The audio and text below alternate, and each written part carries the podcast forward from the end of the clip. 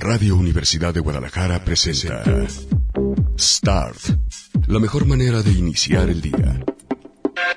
Acompaña a Ricardo Salazar con la prensa, los editoriales, los nuevos medios y buena música. Aquí comienza Start.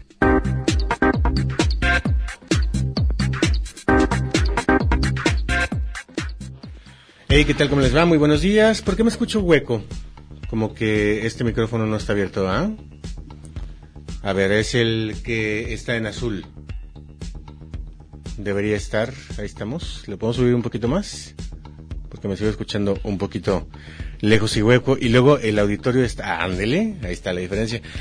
El auditorio de Star luego me suele decir que, que, que la calidad y que no sé qué y que ahí está por ejemplo el Osuna que luego no escucha y cuando escucha me dice que me escucho como si estuviera en el baño de no sé qué antro y tal tal tal eh, eh, cuando el único día que hubo problemas la semana pasada fue porque lo expliqué específicamente ese día no había podido llegar a la cabina. Pero como no saben escuchar, algunos incluso, después de tres años de escuchar Start, pues entonces se pierden las explicaciones o se ven las explicaciones que les conviene darse a sí mismos.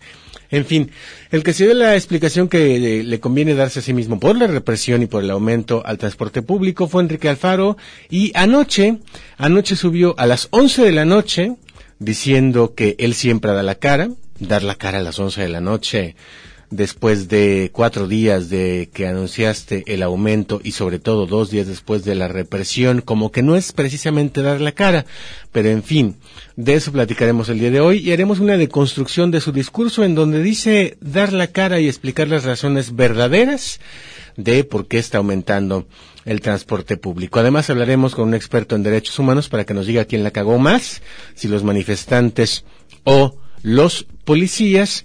Y en la música, en la música les voy a poner trap romántico de extranjia para despresurizar este fin de semana que en materia informativa estuvo muy intenso y podríamos seguir en esa intensidad completa hasta que nos reviente esto que es el musculito que va de la nuca al hombro de tanta tensión.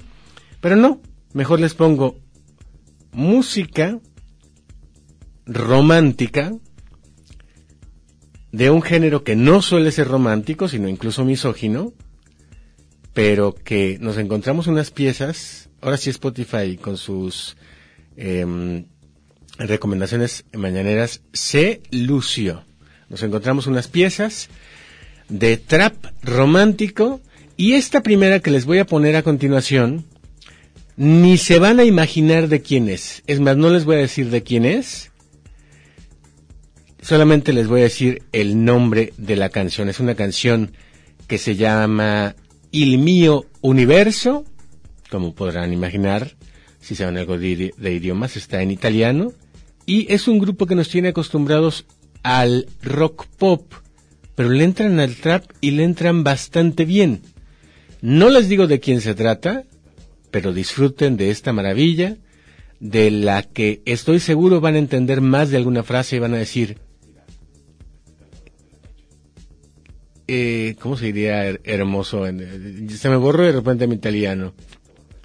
Bueno, eh, bonísimo sería algo así. Ya sé que mi italiano anda muy mal, pero en fin. No les digo el nombre del, del, grupo, este, y ahorita que regresemos, cuando les diga el nombre del grupo, les aseguro, juro, que se van a sorprender. Aquí está Il mio amore.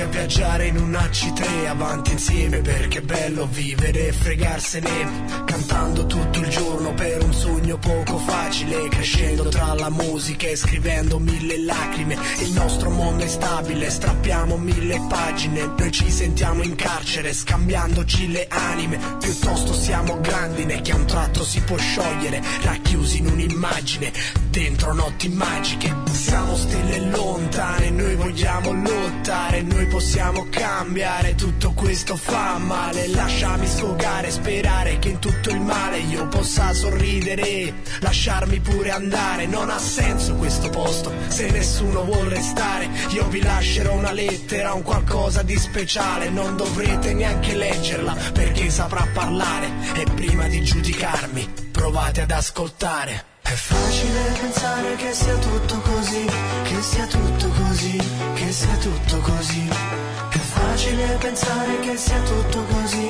che sia tutto così, che sia tutto così. E sentiamo i brividi riascoltando i lividi dei ricordi vividi quando eravamo piccoli. Noi siamo ancora qui, non ci siamo mai persi.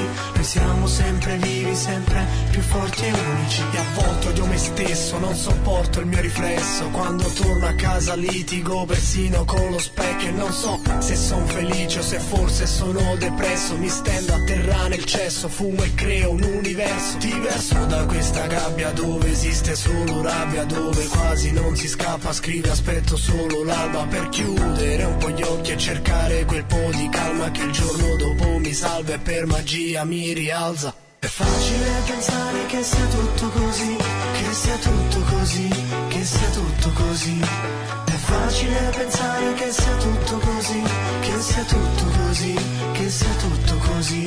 E sentiamo i brividi riascoltando i lividi dei ricordi vividi quando eravamo piccoli. Noi siamo ancora qui, non ci siamo mai persi. Noi siamo sempre vivi, sempre più forti e unici. E sfrego la mia pena che ha contatto con il foglio. Eiacula poesia, macchie nere con l'inchiostro. Tutto sembra a posto eppure io mi sento un mostro. Ma se mi guardi in fondo io cerco solo il mio posto. È facile pensare che sia tutto così, che sia tutto così, che sia tutto così. Facile pensare che sia tutto così, che sia tutto così, che sia tutto così. E sentiamo i brividi riascoltando i lividi dei ricordi vividi quando eravamo piccoli. Noi siamo ancora qui, non ci siamo mai persi. Noi siamo sempre vivi, sempre più forti e unici.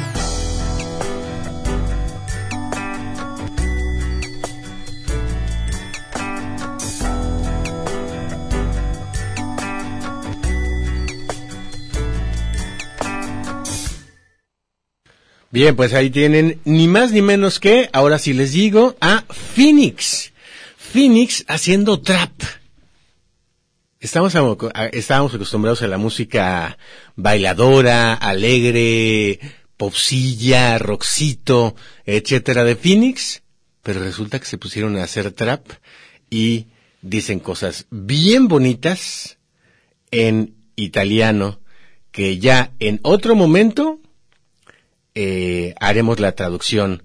Eh, o es más, pues de una vez déjame le pregunto a Google Translate, a ver, este, così en italiano. Vamos, a- vamos a ver rápidamente. Eh, pues dice que tan. No, pues me dejó en las mismas. Es que eh, es fácil de pensar que todo sea, ah, ya entendí, es fácil de pensar que todo sea así. Este sería eh, parte del coro de esta canción que en realidad se llama Il mio universo. Mi universo. Bueno, el que tiene su universo propio y vive de plano en su universo propio, en donde todo es histórico y maravilloso, es Enrique II. Ya saben que le decimos Enrique II porque Enrique I fue su papá y fue un rey en eh, la Universidad de Guadalajara, Enrique Alfaro Anguiano, por eso él es Enrique II. En su momento le dijimos nuestro amado líder porque pasaba y todo el mundo se le doblaba levantando la mano como diciendo, este güey sí nos va a cambiar. Pero como ya no es ni es nuestro, cada vez demuestra que solamente de un grupo de poder, ni es amado, porque nos aumenta el camión y porque nos manda a madrear estudiantes, ni es líder, y hasta su grupo se está dividiendo, pues entonces le cambiamos el mote de nuestro amado líder por Enrique II, por si no sabían. Bueno, Enrique II eh, se dice a sí mismo muy valiente. Tan valiente que ayer a las 11 de la noche, prácticamente eh, cuatro o cinco días después de haber anunciado que iba a subir el transporte público, y prácticamente dos días después, o casi tres, no, dos días después, de la represión en la que les echó a los antimotines a los estudiantes en Plaza Universidad, subió un discurso donde dice esto, y le voy a poner, ir poniendo pausa para que lo deconstruyamos juntos. Escuchen a Enrique II. Siempre dar la cara y hablar de frente. He asumido con interés en cada responsabilidad que he tenido el principio de que gobernar es tomar decisiones y que si quieres gobernar bien, estas no siempre pueden ser decisiones para los aplausos y las porras. Hay problemas en nuestro Estado que para enfrentarlos vamos a tener que pasar momentos difíciles, aguantar la embestida de quienes no quieren que nada cambie, no doblarnos ante las presiones de los grupos de interés que sometieron a nuestro Estado a su voluntad. Es... A ver, ahí, primera. Vienen tiempos difíciles. Ojo con eso está advirtiendo que viene más violencia. Dos, habla acerca de aguantar las embestidas de quienes no quieren que nada cambie y no doblarnos ante los grupos de interés. Pero no tiene los huevos de decirnos quiénes son esos que no quieren que nada cambie y quiénes son esos grupos de interés. Y si en esos grupos de interés hay gente que se asoció con él, en la pasada elección, en la que recordemos que iba en una coalición con el PAN y con el PRD. Seguimos escuchando a Enrique compromiso, gobernar para reconstruir a Jalisco desde sus cimientos, sin descanso, sin pensar en partidos ni en colores, gobernar sin miedo. Precisamente en esta lógica, yo asumí el compromiso con los jaliscienses de transformar a fondo nuestro sistema de transporte público, bajo el principio de brindar un servicio público de calidad y eficiente que atendiera las demandas de los ciudadanos y que dejara de ser un botín para los gobernantes en turno. A ver, a ver, a ver, a ver. Aquí está diciendo algo muy grave. Está diciendo algo muy, muy, pero muy grave. Que dejara de ser un botín para algunos, entre ellos los gobernantes en turno. O sea, él tiene comprobado que los gobernantes en turno, entiéndase, en su momento Aristóteles Sandoval y Emilio González Márquez, y ojo, Mauricio Gudiño como secretario de Vialidad o Movilidad o como chingados le haya puesto Aristóteles, y Diego Monraz como secretario de movilidad o vialidad de Emilio eran esos que veían como un botín a el transporte público? Otra vez, ¿quiénes son? ¿Cuántos se embolsaron? ¿Y cómo operaba esa red? Y sobre todo, Enrique II, ¿dónde están las denuncias? Porque tú debes de tener de todo esto, si eres responsable, documentado contra los rateros de gobiernos pasados. ¿Dónde está la fiscalía, que depende de ti, no te hagas pato, investigando a estos, ¿cómo les llamaste?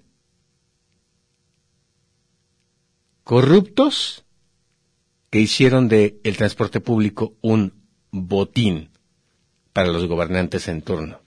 ¿Quiénes son esos que hicieron del transporte público un botín y por qué no has puesto una denuncia en su contra? En tan solo seis meses logramos regularizar todas las concesiones de transporte en la ciudad como el paso inicial del proceso de transformación. Después de un muy complejo ejercicio técnico, estamos ya tan solo a unos días de aprobar la reestructuración integral de las rutas de transporte para que los camiones lleguen a donde la gente los necesita y no solo a donde haya negocio. A ver, aquí, momentito. Primero, regularizamos todas las concesiones, dice, con lo cual nos miente con todos los dientes. Basta con ir al periférico y ver que hay por lo menos de este lado, del periférico norte, dos rutas piratas que corren por la carretera Colotlán, Juan Gil Preciado y por periférico y que llegan a eh, la línea norte del tren ligero y que son tan piratas que ni siquiera tienen nombre. Hay algunas que ni siquiera te dan boleto. Y, por lo que ha dicho eh, Lalo González, Eduardo González con todo y triques, que es eh, de eh, eh, académico del TEC de Monterrey, también de aquel lado hay rutas piratas que no te dan boleto. Entre ellas algunas de las tres ochenta. Así que es mentira que en seis meses hayas regularizado tú y tu equipo, Monraz y Mario Silva, todas las concesiones. Hay, hay, y sigue habiendo rutas piratas. Luego, advertencia. Te está diciendo a ti como usuario que se van a cambiar las rutas para que lleguen donde la gente las necesita y no a donde hay negocio. A ver, aquí estamos ante una dicotomía que es bastante tonta. Si la gente las necesita es porque evidentemente va a haber demanda y es porque evidentemente va a haber negocio. Y no está mal. El negocio público puede ser un negocio, digo, el transporte público puede ser un negocio si se hace bien. La bronca es que no se está haciendo bien. Entonces, eh, aquí estás diciendo lo contrario de lo que quieres decir. Si vas a llevar el transporte público donde no hay ahorita y hay un chingo de gente, eso se llama negocio. Bueno, te seguimos escuchando, Enrique II. Para reducir los tiempos de espera y la sobresaturación de las unidades. Esto nunca se había logrado en muchísimos años. En cuatro meses habremos de tener a todas las unidades de transporte con el servicio de pago electrónico para poder tener una política eficaz de subsidios focalizados para estudiantes, tercera edad y personas con alguna discapacidad. A ver, en cuatro meses tendremos ya operando el sistema de pago electrónico, lo cual significa que en cuatro meses sube, ahora sí, todo el transporte. ¿Por qué? Porque es uno de los, de los requisitos de la ruta empresa. Ahora, muy bien, que haya subsidios para viejitos, para estudiantes y para personas con discapacidad. Solamente que eso no es el hilo negro que tú inventaste, sino que eso ya lo daba el PRI y, por cierto, también lo daba el PAN. Entonces, no me vengas con que esto es el hilo negro que te estás inventando. Bueno, ya le moví aquí, a ver, espero. Fue aprobada hace un año. A ver, no déjenme, me regreso un poquito porque lo que dice es que hay subsidios tal, tal, tal. Ah, y bueno, y, y, da, y da cuenta también de que ah, va a haber ya, eh, esto va a permitir el hecho de que haya eh, pago electrónico, un sistema de transbordos, lo cual está muy bien porque va a significar que en un solo trayecto, por ejemplo ahorita, eh, de acuerdo con Jalisco como vamos, tú ocupas por lo menos 73 minutos entre tu casa y tu chamba, tu casa y tu escuela. Pero es muy posible que tengas que tomar dos o tres rutas de camiones, que en este momento, como está el sistema, te cuesta cada una, este, siete pesos, bueno, hasta la semana pasada. Eh, lo que va a hacer este sistema electrónico va a ser que si capta que es en el mismo trayecto, te va a costar el segundo la mitad y el tercero la mitad. Bueno, te seguimos escuchando, Enrique II. El tiempo, el tiempo sabio y demostró que la inmoralidad termina pasándote la factura. El grupo gobernante perdió con tu... Y demostró que la inmoralidad termina pasándote la factura. El grupo gobernante perdió contundentemente las elecciones, pero en su irresponsabilidad A ver, espérame. a hacer negocios con la compra de camiones y sistemas de prepago. Ahí está, es que esto es muy importante, fíjense. Quisieron permitir que la calidad del transporte se cayera a pedazos, con tal de no asumir el costo de una decisión que debió tomarse hace años. Se dedicaron a hacer negocios con la compra de camiones y sistemas de prepago, con las nuevas concesiones y con todo lo que estaba a su alcance. Ahí está hablando del PRI. Otra vez, se dedicaron a hacer negocios con el nuevo sistema de prepago, con las nuevas unidades y eh, con todo lo que estaba a su alcance. Entre ellas, por cierto, las alcancías rateras.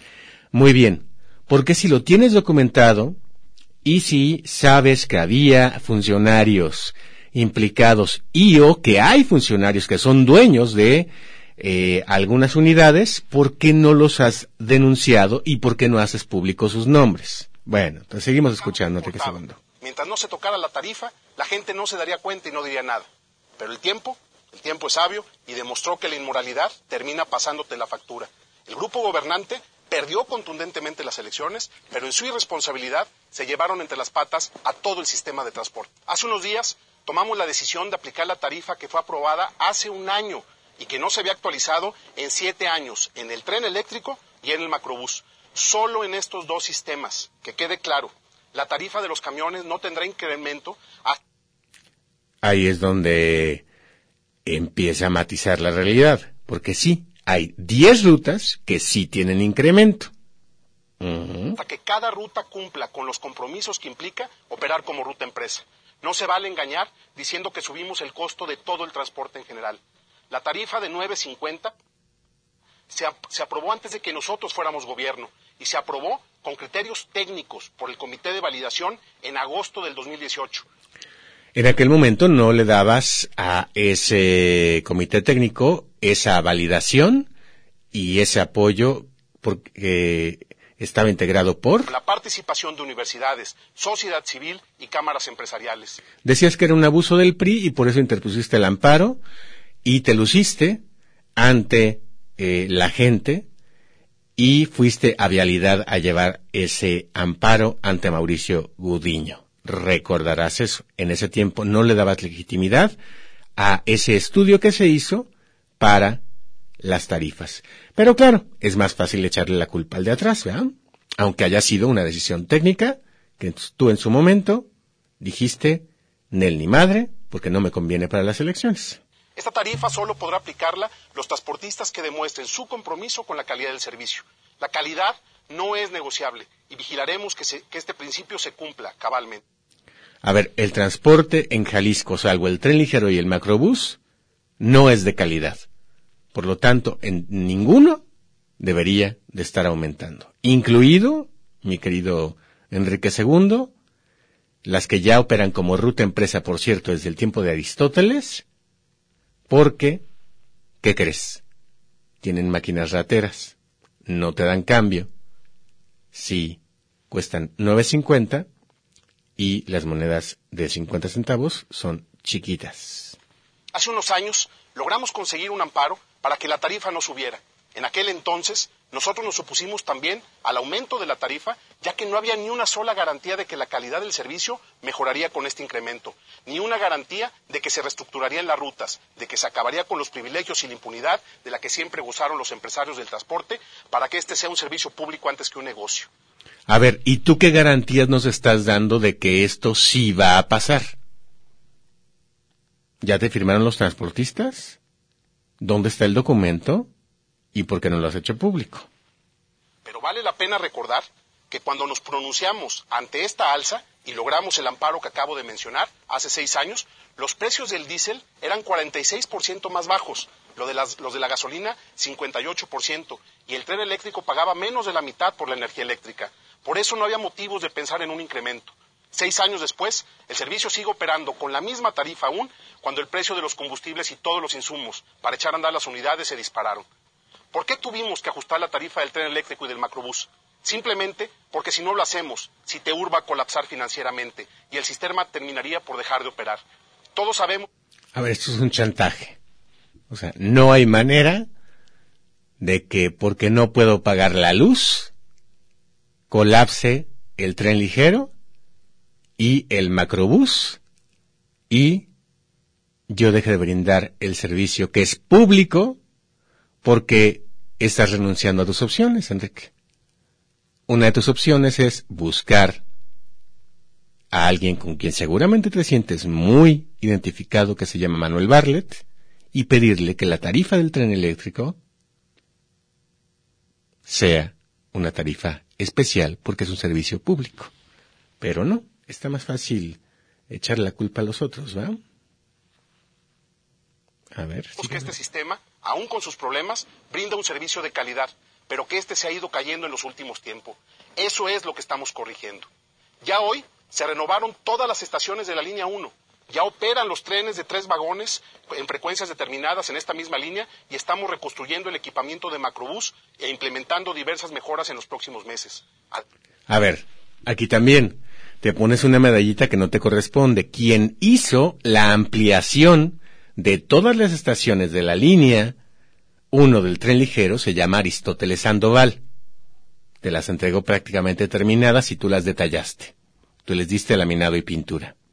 Y lo mismo con la solicitud, al menos la dejó en marcha, de compra de trenes para que hubiera convoys de tres vagones en lugar de solamente dos como era tradicionalmente. Así que, verdades a medias. Mm. Ya logramos conseguir el dinero para terminar la línea 3. Estamos ya haciendo el proyecto ejecutivo de la línea 4, que inicia su construcción el año que viene. Y en unos días inicia también la construcción del Peribús, el sistema de BRT que va a mover a 400 mil pasajeros al día. Todo esto pasará a formar parte de Citeur. Pero el sistema... A ver, y hay otra cosa anuncia la línea 4. ¿Cuál es su derrotero y cuál es el estudio que respalda ese derrotero? Porque es otro de sus caprichos. La línea 4 va a correr hacia Tlajomulco. ¿Por qué? Porque él quiere. ¿Cuándo se ha presentado el estudio técnico en el cual se demuestre que ahí se requiere más que, por ejemplo, en todos los nuevos fraccionamientos de carretera Colotlán, que si tú sales de lo que en teoría es la ciudad, es decir, del periférico para allá, puede pasar una hora y sigues viendo fraccionamientos. ¿Cuál es el estudio técnico para ese eh, tren ligero número 4? Yo les digo cuál. Sus huevos. Y otra cosa, sus votantes está hoy en números rojos y con la entrada en operación de la línea 3, su costo de operación se va a triplicar.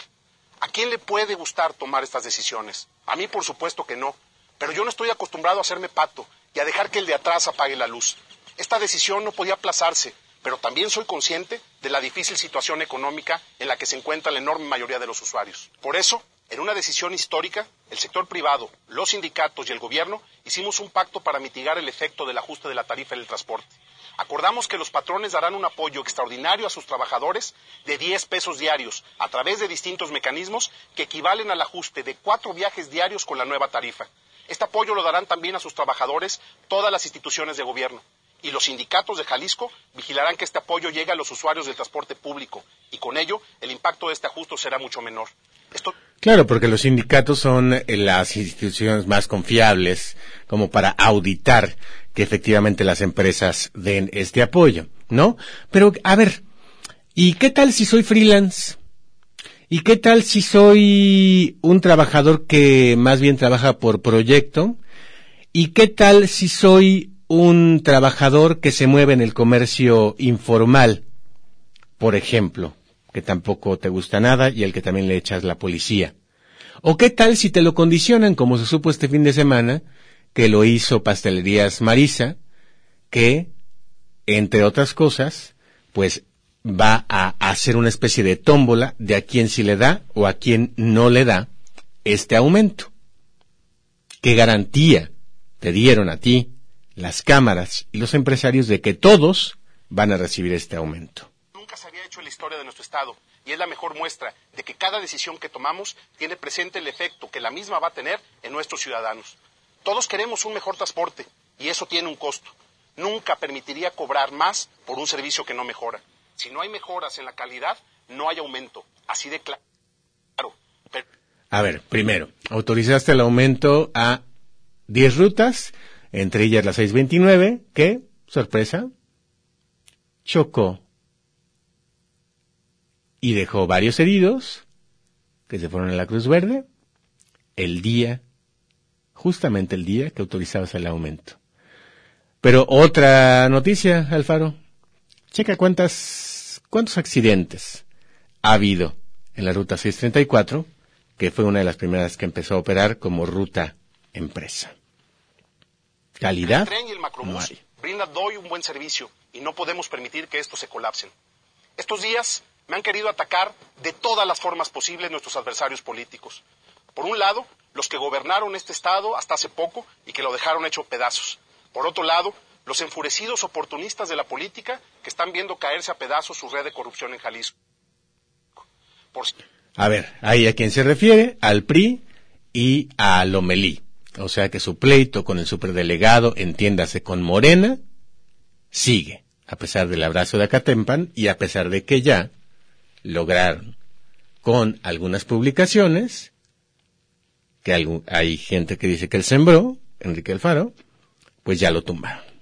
cierto, ellos que convocan a manifestaciones y marchas podrían mejor exigirle a sus diputados federales que cumplan su compromiso de bajar el precio de la electricidad, el diésel y la gasolina si de verdad quieren bajarle el costo al transporte público. A ver, hay otra cosa. La mayoría de los diputados federales son de Movimiento Ciudadano, primero. Segundo, ¿a quién te refieres? Porque también en el Senado se puede hacer esto. Clemente Castañeda, que es de tu grupo, Verónica Delgadillo, que es de tu grupo, eh, no entran en esta exigencia. Pero ojo, el que prometió que iba a bajar el diésel, la electricidad y la gasolina, no es ninguno de los diputados. Apoyaron la propuesta de un candidato presidencial que se llama Andrés Manuel López Obrador, con quien aparentemente, según quieres dar a entender, te picas el ombligo. A él reclámale. O a él pídenos. ellos, unos y otros, están en una búsqueda desesperada de votos. Yo no. Cada quien que haga lo que le toca. Les sugiero A ver, aquí, eh, esto es, esta frase es hermosa porque dice, eh, al final ellos están en una búsqueda desesperada de votos y yo no. ¿En serio, papá? Y que conste que el silencio es a propósito. ¿Quieres perder Guadalajara en 2021 y Tlajomulco, que es tu bastión en 2021? ¿Neta? ¿No estás trabajando por los votos? No vengas con... no perder su tiempo. No gasten millones de pesos en campañas de redes basadas en mentiras. No tiren su dinero en aceitar algunos medios de comunicación igual de corruptos que ustedes para que hagan lo que han hecho durante años conmigo sin ningún éxito. A ver, ahí está otro asunto, que es donde se muerde la lengua y le sangra. Fíjense, dice, no hagan campañas en redes para mentir. ¿Quién es el que más hace campañas en redes y, por cierto, da, mintiendo, contratos a una sola empresa, o a tres empresas en realidad, que son de los mismos dueños, que son sus cuates? ¿Quién paga pauta millonaria? Él. ¿Y quién aceita a los medios de comunicación con favores a los dueños con los que se va a jugar en campos de golf, por ejemplo? Él. ¿A cambio de qué tipo de favores? Por ejemplo, autorizar un poquito más de pisos o hacerse de la vista gorda cuando construyen torres. Solo por poner un ejemplo.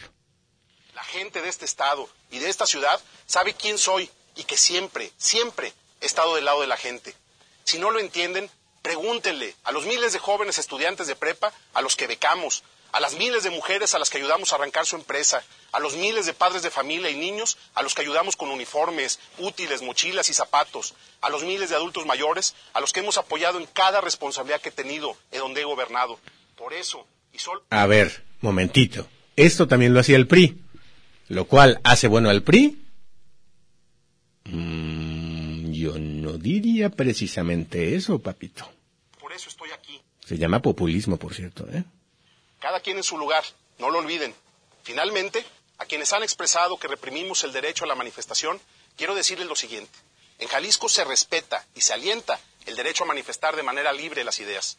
Siempre he exigido que la fuerza pública se aplique de manera proporcional y respetando íntegramente los derechos de quienes legítimamente ejercen su derecho a protestar y disentir con el gobierno. Pero en Jalisco no se tolera el vandalismo y la violencia como forma de expresión política. Así de claro. A lo largo de mi vida he atendido muchas, muchas manifestaciones. A ver, primero, ¿está a favor del uso proporcionado de la fuerza pública? Las imágenes que ustedes vieron, los videos que fueron virales el fin de semana, muestran uso proporcionado de la violencia que efectivamente tiene la facultad del Estado de ejercer cuando hay un delito o no, primero. Y segundo, neta, eh, está a favor de la libre expresión? Cuando se le ha pasado, lleva este video ocho minutos descalificando lo que pasó el fin de semana y asegura que las marchas fueron manipuladas, por ejemplo. Pero vean qué belleza. Qué belleza con lo que cierra. Creo en el derecho de la gente a expresarse y en la obligación del gobierno de escuchar. Como ejemplo, basta decir que solamente en dos días se dieron tres manifestaciones sobre este tema, sin ningún tipo de problema ni de obstáculos por parte del gobierno. Pero lo que sucedió en una estación del tren ligero, igual que hace unos meses en Casa Jalisco, cuando rompieron a patadas una puerta, no es una manifestación, sino una provocación. Y si tienen alguna duda, nada más explíquenme por qué los que rompieron la puerta y los que vandalizaron la estación y golpearon a los policías son exactamente los mismos sujetos a los que, por cierto, tenemos plenamente identificados. A ver, papá, ahí, eh, ahí está el punto. ¿Por qué si, igual que a los medios de comunicación, les tienes un expediente a todos esos vándalos, que por cierto hay una chica entre las detenidas que cara de vándala no tiene, ¿eh? Y los otros son, por lo que pude investigar, estudiantes. ¿Por qué los soltaron? Sin multa, el sábado a la una y media de la mañana. ¿Por qué si los tienes identificados como una red de provocadores vándalos, no los has detenido? ¿Por qué si tienes documentado que no es la primera vez que actúan de esta forma, no los has detenido? ¿Por qué? Si de verdad han cometido un delito, no están en la cárcel. ¿Por qué si ya los tenías los soltaste? Porque los tenías.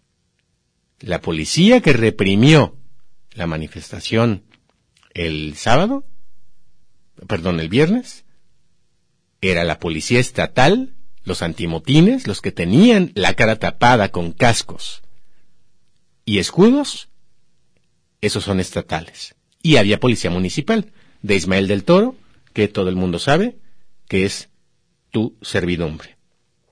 Así que ahí está deconstruido tu discurso estimado Enrique II. Así es como das la cara, pero ¿qué crees? Con cositas como esta, chécate el artículo de Enrique Toussaint de ayer. El que sale perdiendo eres tú, porque eres una demostración de incongruencia y, como yo he dicho en otras ocasiones, alguien que hace las cosas no más por sus huevos. En fin, es tiempo de que despresuricemos el asunto y vayamos, si les parece, a más música, más trap de extranjia. Aquí está Senserra con esto que se llama No me sueltes más, esta mañana aquí en Start de Radio Universidad de Guadalajara.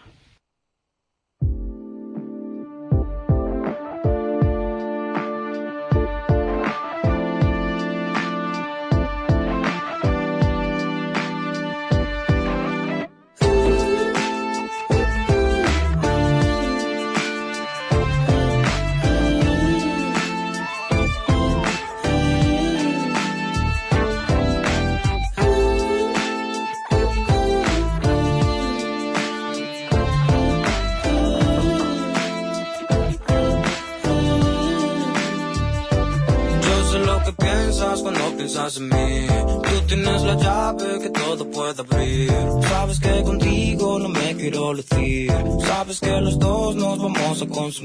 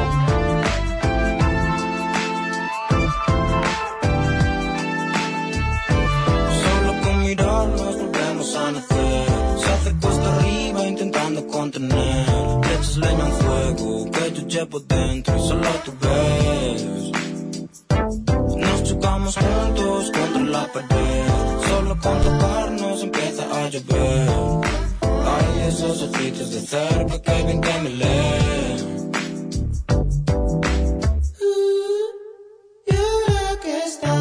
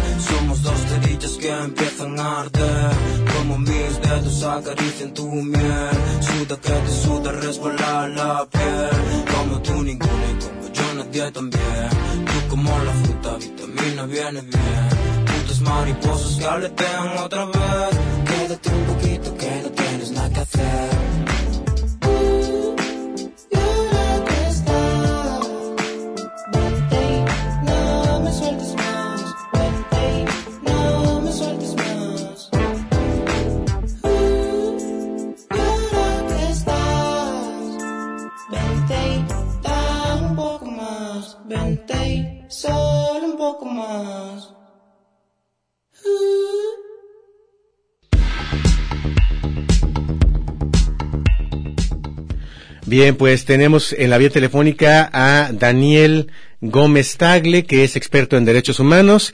Daniel, te saludo y primero te ofrezco una disculpa porque quedamos de hablar a las seis y media, pero pues no contaba con que, que subiera Alvaro en la noche este, cosa que me parece un poco cobarde, eh, de un domingo, eh, el eh, video para defender su aumento del transporte público y para decir que hay toda una mafia detrás sin decir nombres. Pero tú estuviste viendo videos, fotografías, etcétera, etcétera, de la represión y o manifestación o las dos cosas de lo que pasó en el tren ligero en Plaza Universidad y documentaste faltas que pueden ser eh, delitos o faltas administrativas y quién la cagó más, la policía o los manifestantes. A ver, platícanos. Y antes que nada, bienvenido Start y gracias por ser de escuchar este programa. No, gracias a ti, Ricardo. Este, muy buenos días a todo tu auditorio. Em, mira, yo soy especialista en el tema del de uso de la fuerza y derechos humanos y trabajé en, en las teorías que, algunas de las teorías están plasmadas en la Ley Nacional sobre el Uso de la Fuerza. Entonces es un tema que me llamó mucho la atención, cómo se fue descontrolando en las redes el, concepto de represión eh, en el operativo.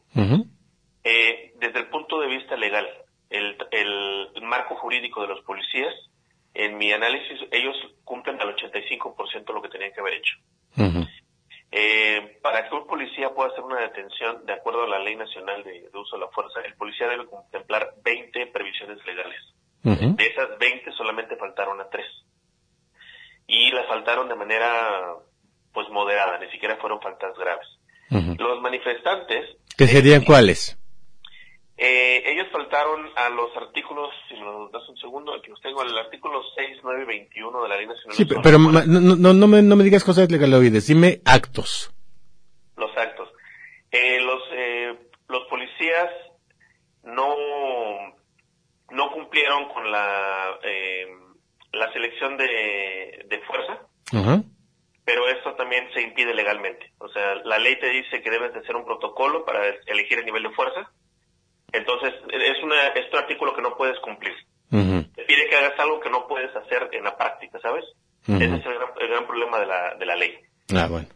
Este, y esos son el tipo de problemas que cometieron los policías. Mm. Pero, me, Eh, me dijiste tres. Sí. ¿Uso El excesivo de la fuerza, por ejemplo? ¿Podría ser? No, es sobre el impacto de la fuerza. Ellos tenían que ellos tenían que medir eh, en la persuasión. Eh, la ley te dice que esto es el impacto, pero en realidad son acciones. Ahí, ahí es un problema de la ley, no lo puedes cumplir aunque quieras. La ley te dice que debes de tener persuasión y restricción de desplazamiento, definir un perímetro. Ajá. Si te das cuenta, eso sí lo hacen los los, eh, los policías, eh, eh, procuran de mantener a la gente fuera de, Ajá. del- de la zona de la detención Ajá. Pero no lo hacen de la manera correcta técnicamente. Cuando ya hablamos de traducción al operativo, también hay empujones ahí contra la gente. Exacto. Entonces, sí, entonces es un artículo que cumplen a medias. Ok, ese es uno. El- ¿El otro? El otro sería eh, los mecanismos de reacción. El- los controles cooperativos, que son las indicaciones verbales, advertencias, señalización, por lo menos en el video a la hora de hacer la detención, no se aprecia claramente las indicaciones, las advertencias o la señalización que te marcan. Exactamente. Les, no, no les dicen tienes derecho a un abogado, te vamos a llevar a tal separo, etcétera, etcétera, ¿no? Ah, no, no, ese es el artículo 21. Ah, ok. Ese es el artículo 21 que se relaciona con la detención, en la que tienes que informar a las razones y el procedimiento. que Ah, entonces, entonces, ¿qué no hicieron? Bueno, bueno, creo que te perdí por ahí. Entonces, ¿qué no hicieron? No hicieron eh, la persuasión, no se- en los videos por lo menos no se aprecia en las indicaciones verbales, no hicieron controles cooperativos mediante indicaciones verbales, es el mismo artículo, eh, es el mismo objetivo en dos artículos diferentes, y no se les informa a los detenidos las razones de la detención, al menos lo que se aprecia en el video. Ok, sí, claro. podría haber más. Pero estas son las tres que se aparecen en el video. Muy bien. Ahora, eso es eh, en cuanto a los policías. En cuanto a los manifestantes, ¿en qué la cagaron? Los manifestantes, ellos eh, hicieron eh, hicieron uso de un derecho, eh, pero perturbando el orden público. Eso se clasifica como motín en el Código Federal Federal, artículo 131, en el estatal, eh, en el 111. Ajá, pero perturbar el orden público es poner un suéter para que la gente pase gratis en un torniquete eh, del tren ligero en protesta justamente porque está el aumento. ¿Eso es perturbar el, orde- el orden público? No, acuérdate que esto empieza desde el Palacio de Gobierno y los policías vienen siguiéndolos, acompañándolos desde el Palacio de Gobierno. Entonces, la acción no es en el momento eh, del... ¿Tenemos certeza de que son los mismos? ¿Perdón? ¿Tenemos certeza de que son los mismos? Porque hay mucha gente que difundió imágenes de que estaban rayando y tal, tal, tal. ¿Tenemos certeza de que son los mismos? Yo, no, yo creo que es muy difícil decir que hay certeza, este... Porque que- Alfaro dice que sí, ¿eh? Que hay provocadores y que los tienen perfectamente identificados. No lo dudo, no lo dudo, pero si tú hablas de certeza, eso yo creo que ya requeriría un- una investigación mucho más completa. Yo no dudo que sean los mismos, Ok. pero, ah, pero yo así garantizarlo, no, no puedes comprometerte de tal manera. Bueno. Los policías, sí sé que los policías acompañaron desde Palacio hasta el tren ligero. Es decir, hay un grupo de personas que sí venían provocando a los policías, Ajá. esas son faltas también al orden público, venían rayando edificios que además el edificio de Palacio de, de- de Gobierno Ajá. este también fue una falta al 261 bis del Código Penal, el, también a la al 38 del Reglamento de Imagen Urbana y al 13 del Reglamento de Policía, Ajá. en el que están haciendo eh, escándalo en lugares públicos, pero con violencia y además dañando, eh, eh, pintando las fachadas de edificios que son históricos No- y que son patrimonio histórico. de Momento, momento, no pintaron la fachada del Palacio de Gobierno, pintaron una de las madrolas que pusieron naranjas, que era como protección en un principio y que no es patrimonio histórico. Sí, sí, perdón, perdón. Ahí, ahí- ahí se me fue. El- lo que Mm. pintaron eh, fue en, la- en el tren. Los policías reportaron que pintaron, hicieron pintas en el tren. Ok. Y que de eso detona la actuación. Tienes razón. Ajá. el- Pero de, el- pero, pero, pero de eso no tenemos ninguna prueba. No hay ninguna foto de que haya pintas en el tren. Yo anduve buscando eso porque yo hablé con los policías y fue lo que me comentaron que fue algo que ellos eh, tomaron como punto de partida. Ok. Y sí, eh, también tengo, y ahí si tu auditorio sabe, eh, tiene alguna foto, yo creo que sería interesante que compartieran Para, de- para sacarnos esa, pues esa duda, ¿no? Claro, Daniel, eh, te sigo hablando, si te parece, mañana sobre este tema, porque sí me interesa muchísimo que la gente conozca perfectamente la ley. Ahorita ya me alcanzó la guillotina y viene señal informativa. Si no te molesta, te marco mañana y seguimos abundando sobre el tema. Sirve que recabamos un poco más de información y de datos que nos puedan dar certezas, ¿vale? Claro sí. Muchas gracias, Daniel. Daniel Gómez Álvarez, quédense señal informativa. Hasta la próxima, pásenla muy bien. Esto fue Start en Radio Universidad. La mejor manera de iniciar el día, con la prensa, los editoriales, los nuevos medios y buena música.